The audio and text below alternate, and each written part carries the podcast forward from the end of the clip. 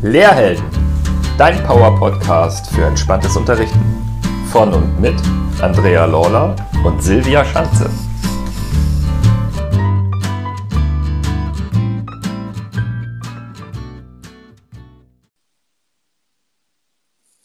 Hallo und herzlich willkommen zu einer neuen Folge auf dem Lehrhelden Podcast.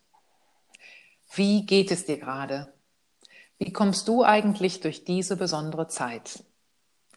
Wir hoffen, du bist auf jeden Fall gesund, bleibst das auch und bleibst gleichzeitig bei all den Nachrichten und Entwicklungen trotzdem positiv gestimmt und zuversichtlich. Denn, wie du vielleicht weißt, gute Gedanken lösen eben auch gute Gefühle aus und das hält auch unser Immunsystem intakt. Ja, gerade nicht ganz unwichtig. Ne? Und dennoch, vermutlich hat sich dein Alltag ziemlich verändert ob du beruflich als Lehrer tätig bist oder ob du einfach als Elternteil zu Hause ja, damit konfrontiert bist mit Homeschooling, digitalem Lernen und viel mehr. Denn das ist jetzt aktueller Lebensalltag für viele. Wir wollten schon lange einmal eine Folge zum Thema Feedback machen und dachten, das ist doch jetzt ein richtig guter Zeitpunkt dafür.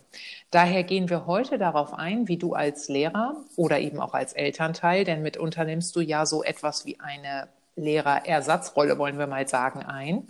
Wie du eben die Kinder oder Schüler durch deine Rückmeldung im Lernen richtig motivierst, statt sie zu frustrieren.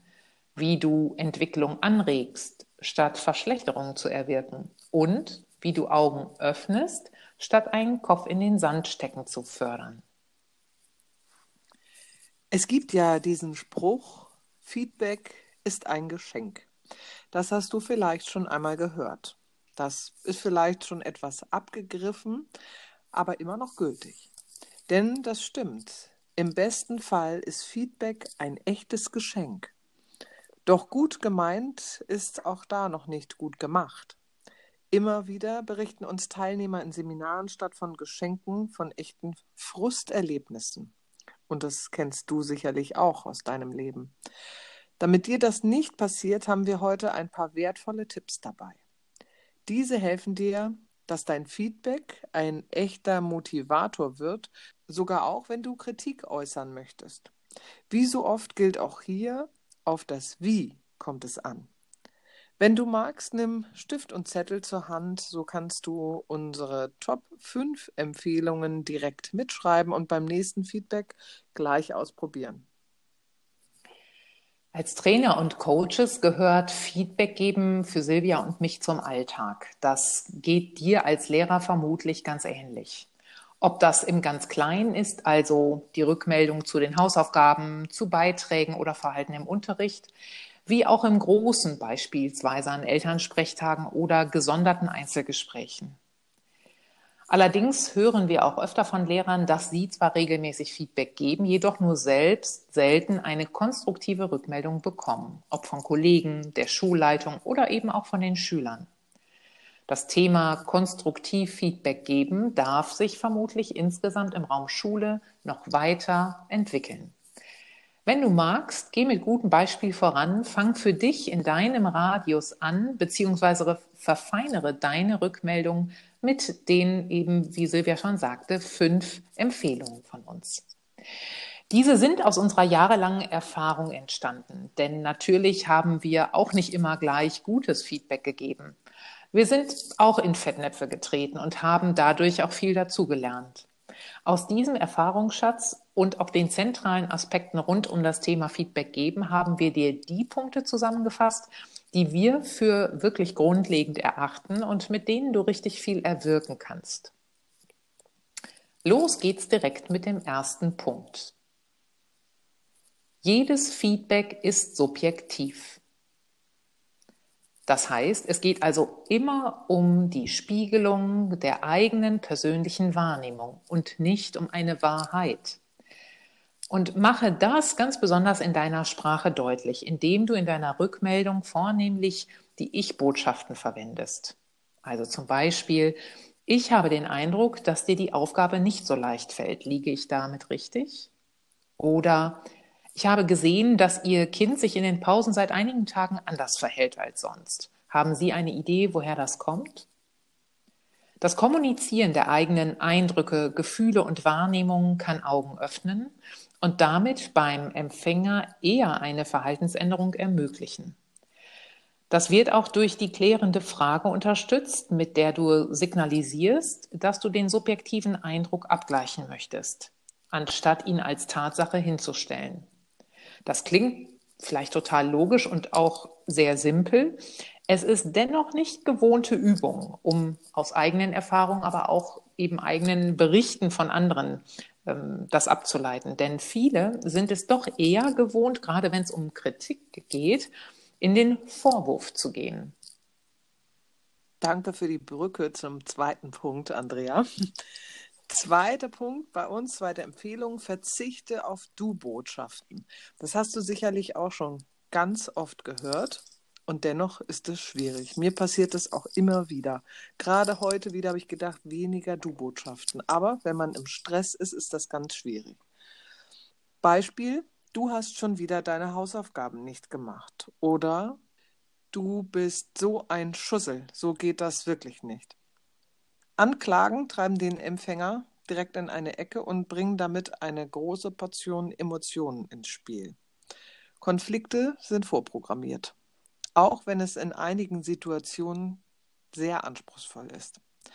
Doch wir halten die Flagge hoch, denn mit den Du-Botschaften beginnt oft ein destruktiver Kreislauf aus Vorwurf und Rechtfertigung, der ohne Lösung bleibt und stattdessen Kraft kostet auf beiden Seiten. Und das kann ich auch aus eigener Erfahrung ganz klar bestätigen.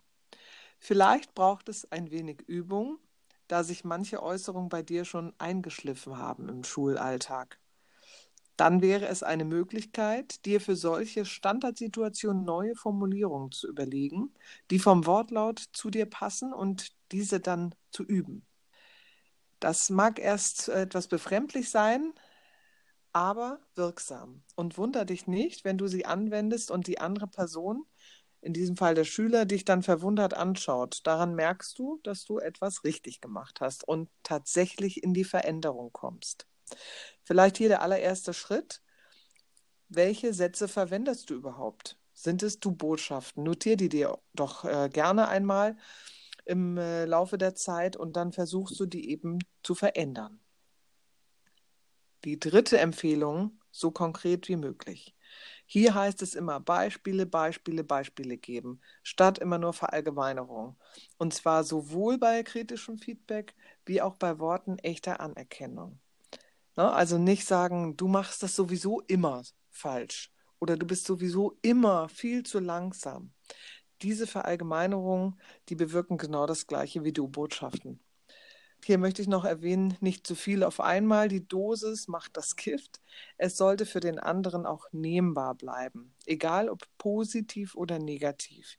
Die Reduzierung auf das Wesentliche unterstützt die Wirkung. Ein gesundes Verhältnis der Rückmeldung insgesamt lautet circa 3 zu 1. Das heißt dreimal mehr positive Rückmeldung im Verhältnis zu kritischen. Ganz wichtig. Bei manchen Schülern ist das ganz einfach und bei anderen braucht es einen neuen Blick auf das, was auch gut läuft und als Anerkennung ausgesprochen werden kann.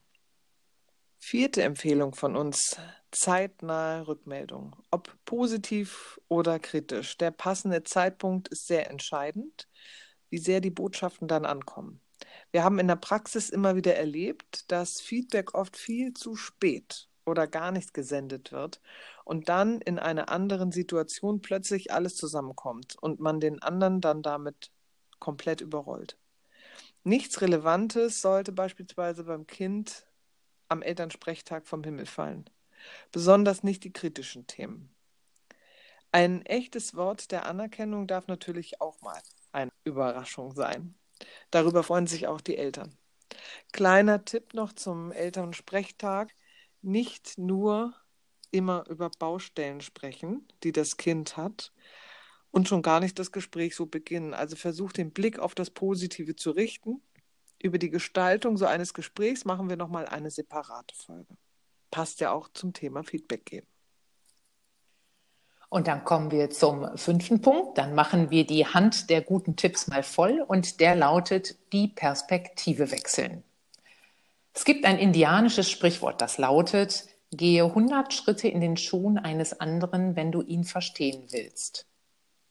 Wir finden diesen Gedanken sehr weise und wertvoll. Warum? Weil er das Mitgefühl in uns trainiert. Eine wichtige Ressource, um Feedback konstruktiv zu senden.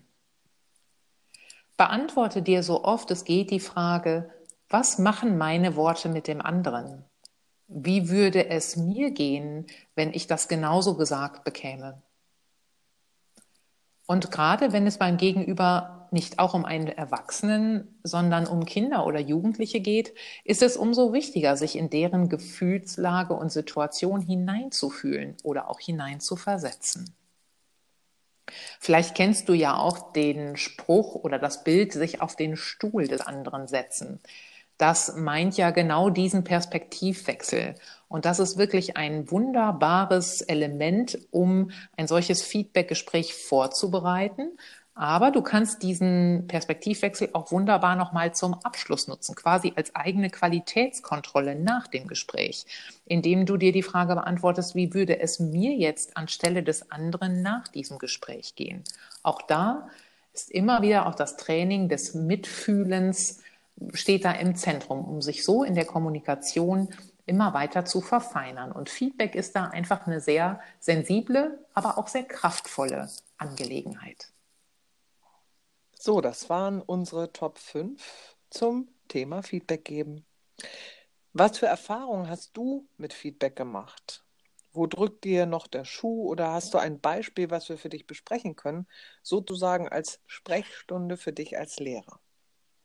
Melde dich gerne wir freuen uns, wie du weißt, immer über dein Feedback. Zögere nicht, schreib uns jetzt gleich eine E-Mail an info@lehrhelden.com oder werde Mitglied in unserer geschlossenen Facebook-Gruppe und tausche dich dort mit Gleichgesinnten aus. Und denk daran, trau dich, heldenhaft zu sein. Denn Helden wie dich braucht die Schulwelt. Gesunde und entspannte Lehrer sind wichtig für uns. Bis zur nächsten Folge.